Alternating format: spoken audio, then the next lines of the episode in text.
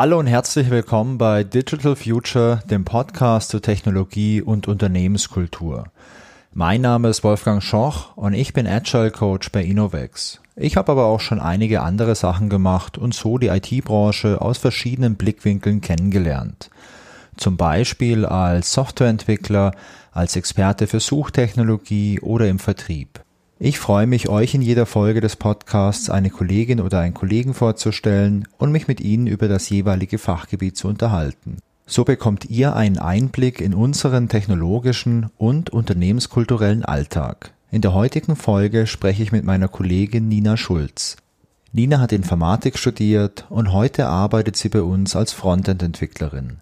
Wir sprechen in dieser Folge über Überraschungen, genauer gesagt darüber, wie die User Experience dabei helfen kann, neue Dinge zu entdecken. Denn ihr kennt das ja vielleicht. Wir bekommen ständig Empfehlungen und oftmals sind die nicht besonders gut. Wenn ich gerade eine Waschmaschine bestellt habe, dann werden mir oft weitere Waschmaschinen empfohlen. Und wenn ich nur Science-Fiction-Filme ansehe, dann bekomme ich auch nur Science-Fiction-Filme vorgeschlagen. Und wenn sich vielleicht doch mal ein anderer Film in meine Vorschlagsliste verirrt, dann klicke ich vermutlich nicht drauf, weil mich das Cover nicht anspricht. Und genau hier kann man ansetzen und mir als User Content schmackhaft machen, den ich vermutlich nie einfach so auswählen würde und der mich dann, wenn ich ihn doch auswähle, positiv überrascht. Ich wünsche euch viel Spaß mit dem Gespräch. Hallo Nina, schön, dass es mit unserem Gespräch heute geklappt hat. Ich freue mich auf das coole Thema für einen Podcast und ich freue mich, mich heute mal mit dir zu unterhalten. Aber bevor wir uns jetzt in das Thema reinstürzen, ähm, kannst du dich vielleicht mal ganz kurz vorstellen für alle Leute, die dich noch nicht kennen. Wer bist du denn und was machst du denn so den ganzen Tag bei Innovex? Ja, gerne. Hallo zusammen. Ähm, ich freue mich auch, dass ich heute die Ehre habe, hier mit dabei sein zu dürfen. Und ähm, ja, ich bin jetzt äh, seit ungefähr fast vier Jahren bei Innovex, habe angefangen als Werkstudentin in einem kleinen internen Team, habe da erstmal ein paar Anwendungen für Innovex selber mitprogrammiert und ähm, bin dann in meine Masterthesis übergegangen, die ich auch bei Innovex geschrieben habe. Und jetzt seit einem Jahr bin ich festangestellt und in einem Kundenprojekt tätig und ähm, allgemein bin ich da im Frontend unterwegs und das ist so meine Leidenschaft. Sehr cool. Ich freue mich ja immer, wenn ich mich mit Leuten unterhalte, die äh, jetzt nicht nur irgendwie direkt hier angefangen haben, sondern die so einen längeren Weg hinter sich haben. Also so als Werkstudentin jetzt wie in deinem Fall, dann irgendwie noch eine Thesis geschrieben, dann in eine Festanstellung übergegangen. Das finde ich immer sehr schön. Und was ich übrigens auch ziemlich cool finde, ist, äh, du hast ja Informatik studiert, hast du mir im Vorfeld gesagt. Finde ich immer cool, A, wenn man Informatik studiert, weil das natürlich das beste Studienfach der Welt ist. Ähm, ich finde es aber auch immer schön, wenn ich Frauen kennenlerne, die Informatik studiert haben, denn das sind leider viel zu wenige noch. Und äh, ja, deswegen ist es mir eine besondere Freude, mich mit dir heute mal zu unterhalten. Ähm, du hast gerade gesagt, du bist im, äh, im Frontend-Bereich unterwegs bei uns, mhm. bist da tätig. Was sind denn da so die aktuellen Technologien und Themen, mit denen man sich da beschäftigt? Also ich äh, beschäftige mich bei Innovex eigentlich die ganze Zeit mit Angular. Das ist so eines der up-to-datesten Frontend-Frameworks. Und dann gibt es da natürlich auch noch ein paar andere, zum Beispiel React oder Vue. Ja. Äh, mit React habe ich mich auch schon beschäftigt, aber jetzt hauptsächlich habe ich mich so ein bisschen in Angular reingefuchst. Ja, ich finde es beim Frontend immer spannend, mal zu hören, mit was da gerade die Leute arbeiten. Denn aus meiner Wahrnehmung ist da super viel Bewegung drin, passiert ja super viel. Und ich hatte mich mal vor circa einem Jahr mit der Tanja über so Frontend-Frameworks unterhalten. Und da war so unsere Quintessenz auch ein bisschen, da ist viel Bewegung mhm. drin. Man kann gar nicht so ganz genau sagen, was heute das Beste ist, weil es gibt immer so mindestens zwei, drei Kandidaten, die so ganz weit vorne dabei sind. Und das sind genau die, die du jetzt auch genannt hast, so Angular, React und Vue. Und es gibt wahrscheinlich, wenn man so eine Stufe weiter runter geht, noch viel, viel mehr. ja. Auf jeden Fall. Ja, ähm, wir haben ja gerade so im Vorfeld schon überlegt, wie wir unser Thema heute nennen. Wir hatten uns ja ein bisschen drüber unterhalten und ich habe mir hier notiert, unser Thema ist UX mit Überraschungseffekt. Und ich finde den Titel wirklich cool. Da stellt sich aber vielleicht für manche Leute jetzt die Frage, was ist eigentlich UX? Denn wenn man jetzt nicht so im Frontend Development drinsteckt, dann kennt man den Begriff vielleicht gar nicht. Und zum Glück habe ich hier eine Expertin vor mir, von der ich mir heute mal die ganzen Sachen erklären lassen kann. Ähm, Nina, kannst du mir mal zusammenfassen, was UX eigentlich bedeutet? Mhm. Ähm, es gibt ja die Schlagwörter UX, also User Experience, und es gibt auch Usability. Ja.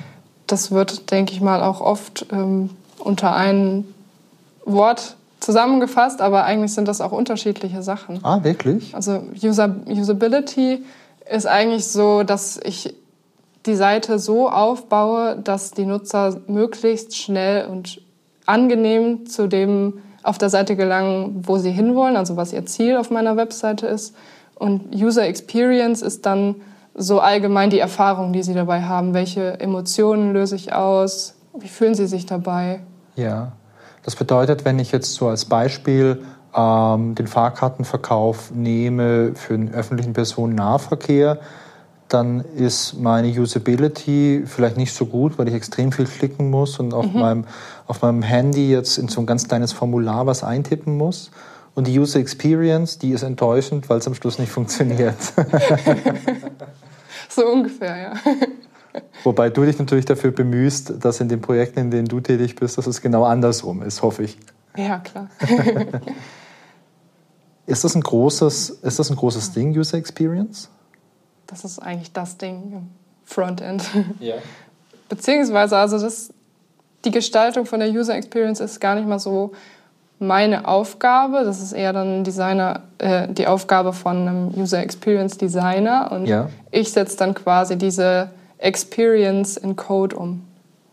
Okay, das heißt, ähm, da gibt es dann spezielle Leute, wahrscheinlich auch bei uns. Ich habe mich mal mit Michael Hoffmann unterhalten, der ist ja auch Designer bei uns, wo wir uns über verschiedene Aspekte ähm, ausgetauscht haben.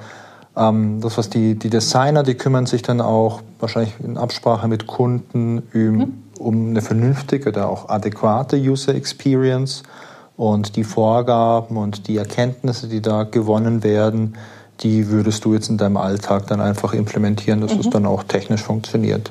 Genau. Okay. Ähm, jetzt haben wir aber gesagt, das Thema ist nicht User Experience, weil da habe ich auch schon, glaube ich, mal drüber gesprochen, über User Experience, sondern User Experience mit Überraschungen oder mit Überraschungseffekt. Und bevor wir ganz genau darauf eingehen, was da gemeint ist, Vielleicht können wir ja so eine ganz kleine äh, Zeitreise machen, denn das ist ein Thema, was dir sehr viel Freude macht, hast du mir gesagt, das dich sehr interessiert. Wie kam denn bei dir das Interesse auf für dieses Thema? Weil das hilft uns vielleicht nachzuvollziehen, was sich da alles dahinter verbirgt. Das Interesse kam eigentlich durch eine Vorlesung im Studium, im Master. Ja. Da ging es auch so ein bisschen um die Wahrnehmungspsychologie. Ja. Und da wurde uns, wurden uns ein paar ähm, Beispiele gezeigt, wo die Wahrnehmung ausgetrickst wird. Also ähm, ich fand das besonders spannend, weil es kam dann ein Beispiel, was quasi meine Wahrnehmung austricksen soll. Und ich kannte das Beispiel schon und wusste eigentlich, was passiert, aber ich bin einfach nochmal in diese Falle getreten, weil ich nicht mehr hundertprozentig wusste, was war da jetzt nochmal, aber ich wusste, dass ich eigentlich gleich ausgetrickst werde. Ja. Aber ich bin wieder in diese Falle und dann äh, hat das irgendwie so mein Interesse geweckt, dass ich dann in die Richtung weiter recherchiert habe und mich damit beschäftigt habe. Und ich wollte dann auch unbedingt in dem Zusammenhang eine Thesis schreiben, weil so die User Experience und die Wahrnehmung von Benutzern hat ja eigentlich auch in meinem Alltag eine ziemlich große Rolle, weil ich entwickle ja Anwendungen für ja. die Nutzer und dann muss ich natürlich auch Bescheid wissen, wie kommt das bei den Nutzern an. Das hast du mich neugierig gemacht. Ähm, kannst du das Beispiel erklären? Ist das nachvollziehbar, wenn du es erklärst? Die, ja. ich bin neugierig und gespannt. Es waren zwei Beispiele. Also eins war so ein YouTube-Video, wo sich zwei Teams, die unterschiedliche Farben an T-Shirts anhatten, Bälle zugepasst haben. Ja. Und man sollte als Aufgabe die Pässe zählen. Oh, ich glaube, ich kenne das Video. Ja. Und man konzentriert sich dann eben so darauf, diese Pässe zu zählen und hat dann am Ende auch die richtige Anzahl gezählt.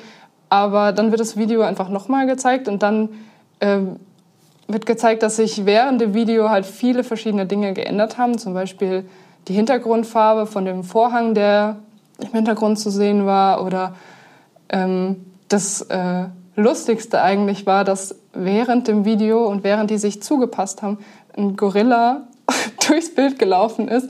Und zwar sowas von offensichtlich, aber mir ist der einfach beim zweiten Mal auch nicht aufgefallen, weil ich mich so darauf konzentriert ja. habe. Also an diese Veränderung mit, mit Farben kann ich mich nicht erinnern, aber ich kann mich erinnern, dass dieser Gorilla durch das Bild läuft. Ja. Ich habe das Video auch mal gesehen und als du es gerade erwähnt hast mit diesen, mit diesen Bällen, die man sich so zuwirft, da muss ich gerade dran denken, ich habe den damals nicht entdeckt, diesen Gorilla. Ich auch nicht. Ja. Ja, das ist schon interessant, was, was so eine Wahrnehmung ähm, ja, wahrnimmt oder halt auch nicht wahrnimmt. Ja. Und das hat dich dann so, so interessiert, äh, dass du dich dann da weiter mit beschäftigt hast, mit, diesen, mit solchen Phänomenen? Ja, ich fand einfach das so cool, dass es an mir selber, sage ich mal, auch so gut funktioniert, was auch natürlich logisch ist. Aber ich habe mir dann halt die Frage gestellt, kann man das, diesen interessanten Aspekt, sage ich mal, auch irgendwie zu seinem Vorteil nutzen oder zu dem Vorteil vom Benutzer? So der Gedanke, der mir jetzt kommt, ist aber zum Vorteil des Benutzers oder vielleicht vom Vor zum Vorteil von jemandem, der eine Website betreibt und was verkaufen möchte? Beides. und was hast du dann im Nachgang gemacht? Du hast äh, dich dann im Rahmen von deiner Masterarbeit auch mit dem Thema beschäftigt? Ja, ich habe dann ähm, ja, mich an, intensiv mit dem Thema beschäftigt und habe nach Anwendungsfällen gesucht, wo ich da äh, die Wahrnehmung so ein bisschen auf ein bestimmtes Ziel hin beeinflussen kann und dadurch dann einen positiven Effekt erreichen kann. Und den Anwendungsfall hatte ich dann auch bei Innovex gefunden und hatte dann auch im Rahmen der Thesis so eine kleine Studie, so einen AB-Test durchgeführt ja. auf Basis von meinen ganzen Recherchen. Und ja, das Ergebnis war auch positiv überraschend. Ja, du hast ja auch einen äh, Blogartikel hier bei uns im Blog geschrieben, wo du so die ganzen Erkenntnisse von deiner Masterthesis zusammengefasst hast. Und ich finde den sehr lesenswert. Ich habe mir den jetzt auch nochmal durchgelesen als Vorbereitung auf das Gespräch heute. Und wenn man sich den durchliest, dann sollte man sich sicherlich eine Viertelstunde Zeit nehmen. Das ist viel Text. Ähm, aber vielleicht kannst du uns ja so die ja, grundsätzlichen Gedanken und Erkenntnisse von deiner Arbeit mal ganz kurz als, als kleinen Teaser hier mhm. zusammenfassen. Ja, gerne. Ähm, es ging darum, wenn man eine Auswahl hat im digitalen Umfeld, also zum Beispiel eine Auswahl von Filmen oder von Produkten, die man kaufen will, da gibt es ja von Empfehlungssystemen schon so eine Art Filterung, dass es auf mich personalisiert wird ich habe mich dann damit beschäftigt, wie nehme ich diese Auswahl wahr und wie schaffe ich es, dass ich nicht das wähle, was ich immer wähle, also was gewohnt ist, sondern das, was neu ist, mich aber positiv überrascht. Okay, das klingt, äh, das klingt sehr, sehr spannend. Also ich schaue mir nicht viele Filme an, aber wenn ich mir einen Film anschaue, dann meistens einen Science-Fiction-Film was dazu führt, dass es, wenn ich mal wirklich Lust habe, was anzuschauen, meistens nicht viel Auswahl gibt von Filmen, die ich nicht kenne. Und es wäre jetzt in meinem Fall so, dass mir so ein System dann vielleicht mal irgendwie eine romantische Komödie vorschlägt, die mir dann aber auch zusagt, die ich jetzt aber so gezielt mir nie ausgewählt hätte. Mhm. Ja, du sagst, du guckst immer Science Fiction und das weiß dann natürlich das Empfehlungssystem auch. Das heißt, es empfiehlt dir dann auch immer wieder Science Fiction. Ja. Das heißt, deine eigene Wahrnehmung und deine eigene Filterblase, die schon psychologisch, sage ich mal, besteht, dass du weißt und denkst, ich interessiere mich für Science Fiction, ja. wird dann vom Empfehlungssystem nochmal zusätzlich bestätigt und du wirst quasi noch weiter in deine Filterblase reingedrängt. Ja. Und ähm, vielleicht weißt du ja gar nicht, dass dir auch Romanzen gefallen würden. Und wenn das Empfehlungssystem dir dann eine Romanze, jetzt ganz einfach gesagt, ja, ja. eine Romanze empfiehlt, hätten wir aber auch wieder das Problem, dass jetzt wieder deine psychologische Wahrnehmung diese Romanze automatisch ausblendet, weil du weißt, nee, interessiert mich nicht. Und das ist jetzt der Punkt, der interessant ist. den ich mir nämlich gestellt habe, ähm, wie kann ich jetzt diese Umgebung gestalten, dass du die Romanze entdeckst und positiv überrascht bist? Ja. Beziehungsweise Interesse in dir geweckt wird, die jetzt unbedingt angucken zu wollen. Ja. Und genau, das schafft eben nur dieses veränderte Design, was eben dann auf das Ziel hinarbeiten soll, dass du neue Dinge ausprobieren sollst. Und welchen Anteil hat da jetzt das, äh, in, so, in, solchen Situationen das Design? Also technisch betrachtet könnte man jetzt ja auch sagen, okay, du hast so einen Spezialalgorithmus und äh, KI ist aktuell ein großes Thema. Die KI würfelt vielleicht aus auf Basis von meiner Personality. Wenn ich mir zu 98 Prozent Science Fiction anschaue, gibt es vielleicht doch eine hohe Wahrscheinlichkeit, dass mir die Romanze mal gefällt. Und es gibt ja vielleicht auch Science-Fiction-Romanzen. Oh, das weiß ich übrigens gar ja, nicht. Genau. Ich notiere mir das mal direkt. Das muss ich mal heute Abend recherchieren, ob es da vielleicht gutes Material gibt. Also da könnte man ja sagen, okay, so ein KI-Ansatz filtert mir da mhm. vielleicht noch irgendwie Content raus, der auf mich passt. Aber du hast jetzt auch ähm, Design erwähnt. Was für eine Rolle könnte jetzt vielleicht so ein Design oder, oder so die User Experience ähm, spielen, um mir jetzt so eine Tür zu öffnen zu solchen Möglichkeiten? Genau, das Erste, was du gesagt hast, ist eher so der technische Aspekt. Ja. Also wenn ich dich überraschen will, muss ich schauen, was gefällt dir und was gefällt dir vielleicht nicht und was liegt irgendwie so ein bisschen dazwischen? Also es darf nicht zu weit von deinen Interessen weg sein, sodass es nicht relevant für dich ist.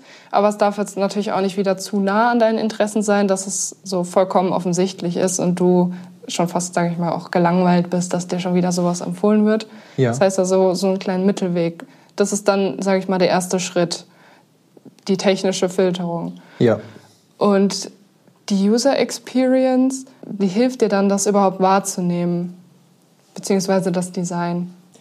Okay, das würde bedeuten, wenn wir jetzt ein System haben, äh, wo ich mir meine Filme online anschaue, ähm, Innoflix zum Beispiel, das das neue, äh, das Online-Movie-Portal, das demnächst kommt, kleiner Spoiler, ähm, dass äh, dahinter natürlich irgendwie ein großer Computing-Cluster ist, der mir schon mal eine gewisse Auswahl an Content bereitstellt, der für mich relevant sein könnte über klassische Recommender-Systeme, mhm. wo aber zum einen ja, Titel betrachtet werden, die mir höchstwahrscheinlich gefallen auf Basis von meinem User-Profil. Ähm, gleichzeitig würden dann aber auch Filme herausgefiltert, wo man sich sehr sicher ist, dass sie mir nicht gefallen. Ich weiß nicht, äh, koreanische Folklore im O-Ton, ja. was sicherlich total cool ist, aber mich nicht interessiert. Und dann gäbe es vielleicht so diesen Zwischenbereich an Filmen oder an Content, der mir gefallen könnte, den ich mir jetzt aber nicht bewusst aussuchen würde. Mhm. Science-Fiction-Romanze oder irgendwie, keine Ahnung, irgendwas aus den 80er Jahren, was ja heute immer wie so Retro-Science-Fiction wirkt, auch wenn es was Ernsthaftes ist.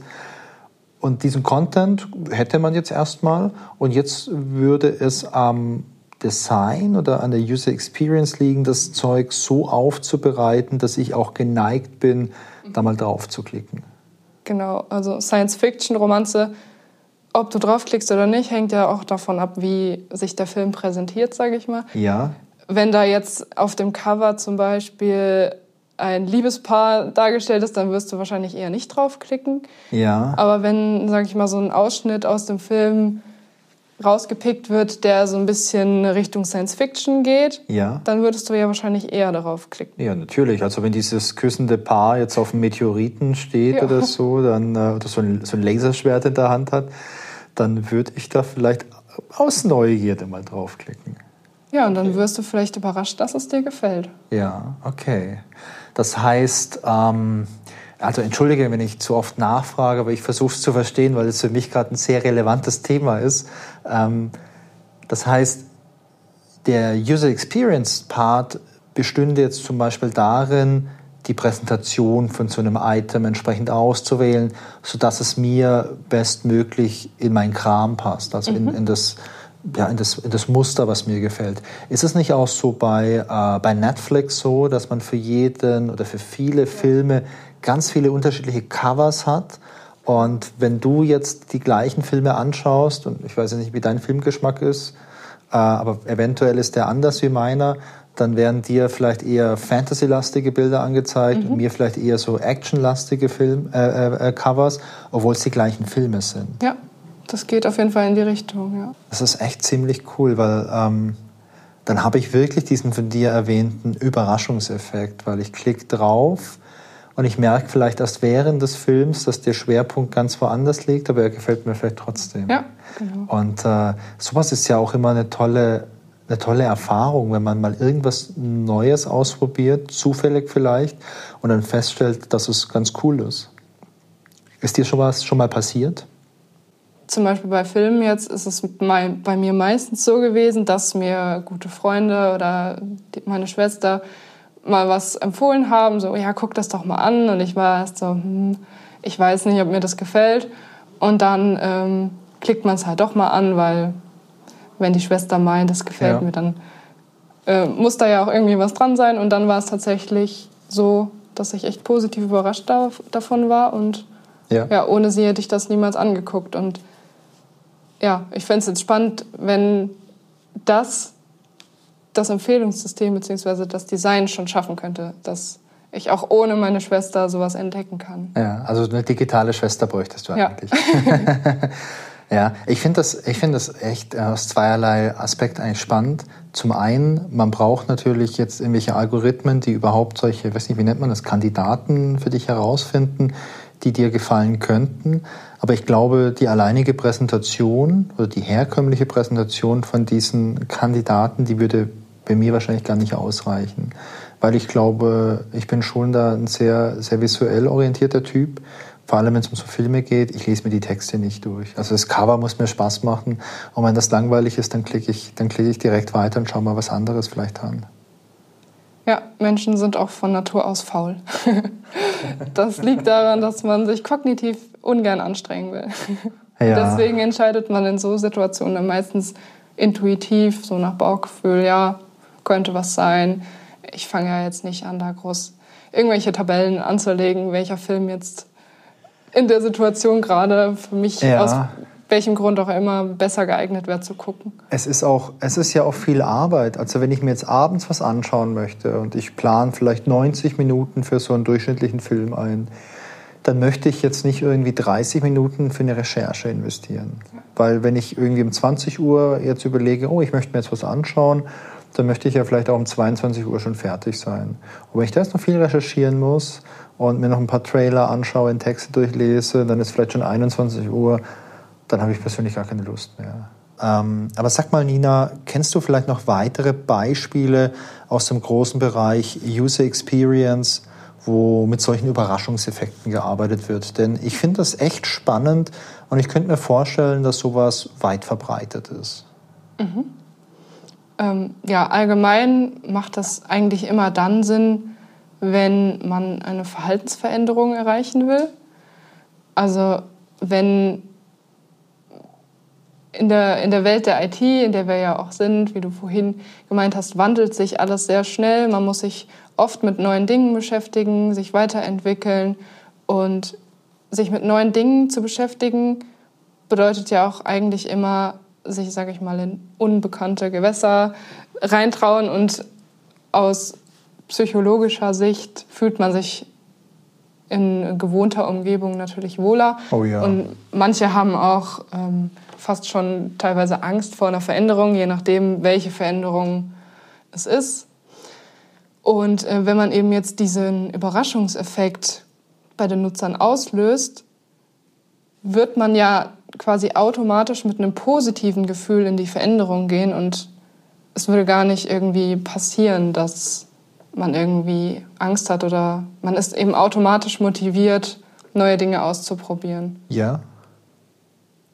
Weil man jetzt einfach nicht äh, so bewusst äh, was Neues tun muss, sondern da irgendwie zufällig reinstolpert, wie es bei diesem Filmbeispiel. Ich entscheide mich nicht bewusst, um jetzt äh, eine Romanze anzuschauen, sondern ich schaue mir den Film an, weil der mich irgendwie anspricht und merke erst im Laufe dessen, dass es sowas ist und bin dann schon mittendrin und stelle vielleicht einfach schon fest, ja, gefällt mir, aber hätte ich nie einfach so gemacht. Mhm. In dem Blogartikel, den ich vorhin schon erwähnt habe, den du geschrieben hast, da benutzt du auch noch ein spannendes Wort, das ich in meinem normalen Alltag selten verwende, und zwar den Begriff Serendipität. Ähm, ich hoffe, ich habe den fehlerfrei ausgesprochen. Ich habe extra geübt dafür. Kannst du vielleicht mal kurz erklären, was dieses Wort bedeutet? Ja, also Serendipität habe ich vorher in meinem ganzen Leben auch noch nie benutzt. Das ist mir da das erste Mal über die Füße gelaufen. Und äh, eigentlich ist es eben die, genau dieses Fachwort für etwas unerwarteterweise zu entdecken, was mich positiv überrascht, weil es mich eben doch interessiert, was ich eben vorher nicht gedacht hätte. Das ist ziemlich cool, dass es für so etwas ein einzelnes Wort gibt. Ähm, ja, aber das beschreibt auch ziemlich gut dieses, dieses Beispiel von vorhin, dass man dann positiv überrascht ist. Aber jetzt noch mal gefragt, ähm, kennst du andere Beispiele aus dem UX-Bereich, wo man mit solchen Techniken arbeitet? Als du vorhin gesprochen hast, musste ich nämlich an eine Sache denken, ähm, und zwar an solche Dark Patterns. Das kenne ich aus dem Internet. Ich habe da mal für so einen Social Media Account bin ich mal gefolgt, wo so Beispiele mal gezeigt wurden. Ich glaube, das war bei Instagram, wo dann äh, Leute auch mit solchen, naja, vielleicht so negativen Überraschungseffekten arbeiten, um die User dazu zu verleiten, irgendwas zu tun, was sie gar nicht mhm. möchten. Ich glaube, so der Klassiker ist, wenn man im Web auf irgendeiner Seite ist und da ist so ein Cookie-Banner, dass dann so drei, vier Buttons drauf sind. Äh, der erste ist irgendwie so alles ablehnen, nur notwendige Cookies akzeptieren, wobei ich mich ehrlich frage, eine Website, die nicht, mit die nicht ohne Cookies funktioniert, ist vielleicht aber auch ein bisschen kaputt. Dann äh, alle Cookies akzeptieren und direkt eine Waschmaschine bestellen. und, äh, und die ganzen Buttons, die sind alle irgendwie so weiß und der alle Cookies akzeptieren Button, der ist dann farblich irgendwie so gehighlightet. Und äh, ich neige dann oftmals auch dazu, genau auf den zu klicken, weil ich einfach brutal konditioniert bin. Es kommt ja. noch so aus der Windows 3.11 Welt. Da war der OK-Button im Dialog, der war auch immer farblich und der Cancel-Button, der war immer weiß. Und das hat sich fest in mein altes Gehirn reingebrannt. Und ähm, das ist doch eigentlich dann auch sowas, oder? Ja, der Fachbegriff dafür ist Nudging. Ja. Das hat bestimmt auch schon der eine oder andere mal gehört. Und bei Nudging gibt es natürlich positive und negative Beispiele. Also manche nutzen das aus, um, sag ich mal, ihr Ziel zu erreichen und den Nutzer zu irgendwas zu drängen, was er eigentlich nicht will, zum Beispiel irgendwas zu kaufen. Und ähm, dann gibt es aber auch Positivbeispiele, wo man eben versucht, den Nutzer zu unterstützen, etwas zu, seinem, zu seinen Gunsten zu machen. Und ähm, es gibt einen Unterschied zwischen Manipulation und Beeinflussung. Okay. Und das, was du jetzt eigentlich beschrieben hast mit diesem Dark Pattern, das ist eigentlich eine Manipulation. Das ist was Schlechtes. Du versuchst den Nutzer zu beeinflussen, vielleicht auch ohne, dass er es überhaupt bewusst merkt, dass ja. er gerade beeinflusst wird. Und er tut etwas, das du willst. Und Beeinflussung ist nicht direkt was Schlechtes, sondern etwas Gutes kann es auch sein, weil wir werden immer beeinflusst. Also egal, wenn das neutralste Design, was du machen kannst, beeinflusst dich auch. Ja. Und diese Beeinflussung kann man eben auch ethisch korrekt äh, umsetzen. Ja, da würde ich dich gern mal um deine fachliche Meinung bitten. Ähm, ein Beispiel, das mir einfällt, ist äh, der Online-Shop mit dem klassischen Warenkorb. Das sind meine ganzen Artikel aufgelistet, die ich kaufen möchte. Und der Gesamtpreis, der liegt bei, weiß nicht, 38 Euro. Und dann kommen da nochmal 5,99 Euro Versandkosten dazu. Und jetzt wird mir aber prominent angezeigt, hey Wolfgang, wenn du noch für sieben zusätzliche Euros bestellst, dann ist es versandkostenfrei. Das wäre eine Beeinflussung, oder? Das wäre Beeinflussung, aber keine Manipulation. Okay. Weil es wird dir transparent vermittelt, du kannst für sieben Euro noch was dazu nehmen, aber du verstehst ja quasi, was das Ziel dahinter ist, dass sie eben noch mehr verkaufen wollen und du kannst dich auch bewusst dann dagegen entscheiden, noch mal für sieben Euro was zu äh, mitzubestellen. Und das ist auch eben dieser gravierende Unterschied, wenn deine eigene Entscheidungsfreiheit immer noch gewährleistet ist. Das heißt, wenn du gegen das Ziel vom System dich trotzdem noch entscheiden kannst, dann ist es in Ordnung. Okay. Und wie ist es in so Fällen, wo mir auf einer Website ganz prominent angezeigt wird, hier gibt es ein super Angebot, nur noch drei Minuten gültig und ein Timer läuft und es blinkt ganz viel. Und äh, es wird auch angezeigt, einmaliges super Angebot, kommt nie wieder. Ja. Jetzt kaufen oder immer bereuen. das ist auch ein bisschen kritisch, weil da wird auch bewusst schon fast mit der Angst von Nutzern gespielt. Die Angst, was zu verpassen, äh, ja, wird da ausgenutzt und das ist eigentlich auch nicht okay. Das ist wie bei so Shopping-TV früher, wo es dann immer diese Hot-Buzzer-Runde gab und bitte jetzt direkt anrufen, sonst ist es weg. Ich frage mich, ob es irgendeine Website da draußen gibt mit so einem Countdown, wo der wirklich einen Effekt hat. Also vielleicht, wenn jetzt irgendwie ein Vorverkauf für Konzertkarten ansteht und da ist der Countdown und du weißt, es geht in einer halben Stunde los, dann glaube ich schon. Aber bei diesen nur noch x Minuten gültig, ich glaube, das ist einfach ein bisschen JavaScript im Frontend. Ja. Dann läuft da ein Countdown ab, oder? Das kann ich mir gut vorstellen. Ja. Also es ist dann schon auch eine, eine gewisse, ich weiß nicht, so eine ethische Fragestellung, wenn du jetzt so eine Website entwickelst oder als Firma anbietest wo du dich da jetzt einfach bedienst an irgendwelchen Methoden, die es gibt, mit denen du halt solche Effekte hervorrufen kannst. Genau, solange du eigentlich transparent dein Ziel dem Nutzer vermittelst und er eben immer noch selber entscheiden kann und nicht irgendwie äh, unbewusst auch beeinflusst wird, dann kann man sagen, dass das ethisch vertretbar ist. Ja, sehr spannend, was da ähm, immer so möglich ist. Ich muss gerade viel nachdenken über das Gespräch, das ich damals mit Michael Hoffmann hatte. Da haben wir uns auch über Psychologie unterhalten und er hatte auch ein ganz dickes Buch dabei, wo ganz viele solche psychologischen Ansätze drin waren. Also auch angefangen bei, wie positioniere ich beispielsweise welche Elemente auf einer Website, damit die eventuell so kopiert dargestellt werden und dem User dann irgendwie auch symbolisieren, okay, hier ist was Abgeschlossenes, in einem anderen Bereich der Website ist was Abgeschlossenes. Und da haben wir auch ein bisschen drüber gesprochen, über so andere ähm, ja, psychologische Grundsätze, die man jetzt beim, beim Design einfach verwendet. Und ähm, ich finde das ein unglaublich interessantes ähm, Thema. Wie ist das dann so im Alltag in so einem Entwicklungsteam? Hat sowas einen großen, spielt sowas eine große Rolle im Alltag, wenn man sich so gemeinsam über irgendwelche Designsachen unterhält? Oder ist das eher sowas Implizites? Also in meinem aktuellen Projekt habe ich beim Design nicht so viel mitzureden. Ich kriege das quasi fertig. Also ich habe am Designprozess nicht so viel Einfluss. Ja. Im internen Projekt, wo ich bei Innovex am Anfang war, in meiner Studentenzeit, konnte ich ein bisschen mitreden. Also da ähm, haben wir dann auch, wenn wir ein neues Feature entwickelt hatten, ähm, konnte ich auch eigene mhm. Ideen einbringen, da so ein bisschen Anstöße geben, wie, wie ich das als Nutzer irgendwie besser geeignet fände. Und, aber jetzt in Bezug auf Serendipität ist mir eigentlich noch nie so über den Weg gelaufen im Alltag. Also was mir persönlich äh, bei, generell immer bei dem Thema Recommender oder Empfehlungssysteme einfällt, bei Filmen finde ich die oftmals gar nicht so schlecht. Wo ich die noch nie wirklich funktional oder, oder brauchbar gesehen habe, ist bei Büchern zum Beispiel. Da finde ich es unglaublich schwer, gute mhm. Bücher zu entdecken.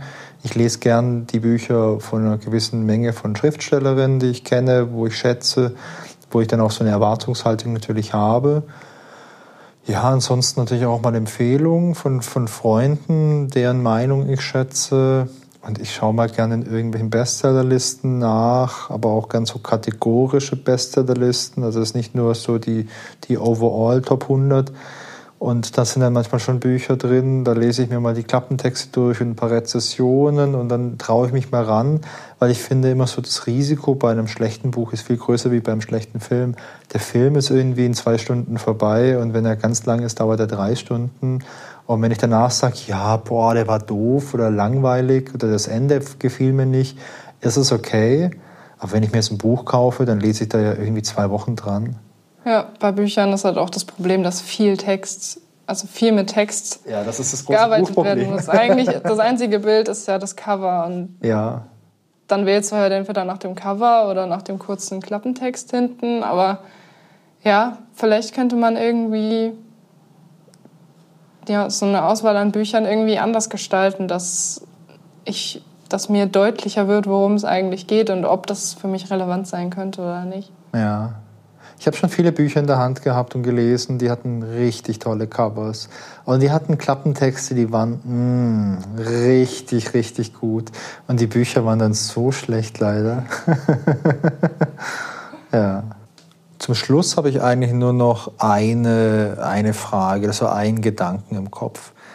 Wenn wir über solche Systeme sprechen, die jetzt mit Hilfe von solchen Überraschungseffekten mich als User dazu bringen, eine Entscheidung zu treffen, die ich sonst nicht getroffen hätte. Also bleiben wir beim Film. Ich hätte mir die Romanze nie angeschaut, weil mich das Cover oder der Titel nie angesprochen hätten, hätte es nie angeschaut, hätte nie erfahren, ob es mir wirklich gefällt, hätte eventuell was verpasst. Ähm, durch diese, ähm, durch diese Herangehensweise, die du jetzt geschildert hast, werde ich aber dazu verleitet, ich treffe die Entscheidung und eventuell ja, entdecke ich was wirklich Tolles für mich oder ich entdecke eben halt nichts Tolles für mich. Aber gibt es dann in dem Kontext auch eine Art und Weise, wie man diese Entscheidung bewerten kann, vielleicht um daraus zu lernen? Ja, also Menschen machen eigentlich immer einen Fehler, wenn sie eine Entscheidung beurteilen. Und zwar, wenn du den Film guckst und der dir gefällt, ähm, dann denkst du, oh, das war eine richtig gute Entscheidung, dass ich den geguckt habe. Ja. Aber wenn du ihn guckst und er dir nicht gefällt, dann war es deiner Meinung nach ja eher eine schlechte Entscheidung. Ja. Aber ob er dir jetzt gefällt oder nicht, kannst du ja im Vorhinein nicht unbedingt wissen. Das heißt, eigentlich kannst du es auch nicht in deine Entscheidungsfindung mit einbeziehen. Alle unvorhergesehenen Faktoren, die danach noch kommen. Äh, sondern an sich war es ja schon eine gute Entscheidung, dass du überhaupt diesen Film angeklickt hast, weil du vorher alle Auswahloptionen verglichen hast und überlegt hast, na, was, könnte ich, was könnte mir jetzt gefallen und dann entdeckt hast, oh ja, der könnte was sein. Und dann ist das ja quasi schon eine gute Entscheidung, dass du das erkannt hast. Und es einfach irgendwie wichtig, dieses Mindset so ein bisschen da zu verändern. Ah, ich glaube, ich verstehe, was du meinst. Eine Entscheidung kann ja immer nur auf Basis von allen Informationen getroffen haben, die man hat zu diesem Zeitpunkt. Und deswegen ist es ja auch immer schwierig, äh, im Nachhinein zu sagen, ah, hätte ich gewusst, wie das ausgeht, hätte ich anders entschieden. Ja, na klar, hättest du, hätte jeder Mensch, aber solange es keine Zeitmaschine oder Kristallkugel wahlweise gibt, ist es ja nie möglich, die Information der Zukunft zu haben. Und ähm, wenn ich dich jetzt richtig verstehe, geht es darum, zu entscheiden, oder oh, haben wir ganz viele Entscheidungen, zu entscheiden, ob eine Entscheidung auf Basis aller zu diesem Zeitpunkt verfügbaren Informationen die beste war. Ja, und da, das war gerade deshalb auch eine gute Entscheidung, weil du jetzt daraus lernst für deine zukünftigen Entscheidungen, um dann immer weiter daraus zu lernen und immer bessere Entscheidungen für dich zu treffen. Das hat ja schon richtig philosophischen Touch heute. Aber ja, stimmt. Es ist halt einfach im Nachhinein immer zu sagen, man hat die falsche Entscheidung getroffen. Ja. Aber es ist halt immer auch eine gewisse Unsicherheit dabei, wenn wir, wenn wir uns für irgendwas entscheiden. Und die hundertprozentige Genauigkeit, die, die kann es halt nie geben. Nina, sehr, sehr, sehr äh, philosophische und inspirierende Gedanken. Finde ich echt cool. Wenn man sich jetzt für das ganze Thema ein bisschen mehr interessiert und dann noch was lesen möchte, ähm, Wo fängt man denn da am besten an? Klar, bei deinem Blogartikel, den verlinken wir natürlich. Auf jeden Fall. Aber ich sehe hier bei dir auf dem Tisch auch noch ein Buch liegen. Was hast du denn da mitgebracht? Genau, das ähm, Buch heißt Neuro Webdesign. Neuro Webdesign. Genau, da geht es eigentlich auch um das ganze Thema, worüber wir uns unterhalten haben. Hier steht noch so ein schöner äh, Untertitel, wie Hirnforschung und Psychologie das Webdesign beeinflussen. Also das umfasst auch nochmal so ähm, verschiedene Themen, auch was so Richtung ähm, Farbgestaltung geht, wie verschiedene Farben auf den Benutzer wirken. Da gibt es auch ähm, ganz lustige Effekte eigentlich, ob jetzt ähm, ich hatte, ich habe jetzt schon mal reingelesen und da war zum Beispiel dann ein Experiment, wo dann ähm, zwei Nutzergruppen mit Lego was bauen sollten und die einen hatten eine rote Untergrundplatte und die anderen eine, eine blaue Untergrundplatte und die Ergebnisse, die allein durch diesen Farbunterschied dann dabei mhm. rauskamen, waren faszinierend. Also Krass, ja. was das alles für einen Einfluss hat, finde ich richtig spannend und das wird in dem Buch auch noch behandelt. Und das fängt direkt hier mit einem ziemlich coolen Zitat an, finde ich. Lies doch mal vor. Alles, was keine Emotionen auslöst, ist für unser Gehirn wertlos. Alles, was keine Emotionen auslöst, ist für unser Gehirn wertlos. Das ist ein cooles Zitat. Ja, also ich habe das Buch noch nicht durch, aber ich habe angefangen damit und ich finde es bis jetzt echt interessant und ähm, das führt einen so ganz gut durch das Thema durch und ähm, so alle Aspekte, die damit zusammenhängen, um eben, sage ich mal, diese psychologischen Phänomene von uns Menschen zu nutzen, um äh, bessere Webseiten zu gestalten. Also klingt auf jeden Fall super spannend und ähm, ja, das verlinken wir auf jeden Fall auch in den Show Notes, kann man sich das mal anschauen und bei Interesse auch äh, zu Gemüte führen. Und wir verwenden hier auch garantiert keine Dark Patterns. Nee. Aber kauf dieses Buch. Nina, vielen, vielen Dank. Das war mal wieder heute so ein Gespräch, wo ich am Anfang gar nicht so viel Ahnung hatte von dem Thema, was ja auch das Erfolgsrezept von der Sendung hier ist. Und ich heute wieder wirklich viel gelernt habe. Und ich muss sagen, den Begriff Serendipität, den werde ich demnächst mal irgendwo im Alltag einsetzen, so ganz beiläufig. Also danke dafür. Und das Zitat aus dem Buch, das finde ich sehr, sehr inspirierend. Schön, dass du da warst. Und ähm, wenn es neue Erkenntnisse gibt auf dem Bereich der Neuro-Webdesign-Kunst, äh, äh, dann müssen wir uns da nochmal drüber unterhalten. Auf jeden Fall. Danke, dass ich da sein durfte. Sehr gerne.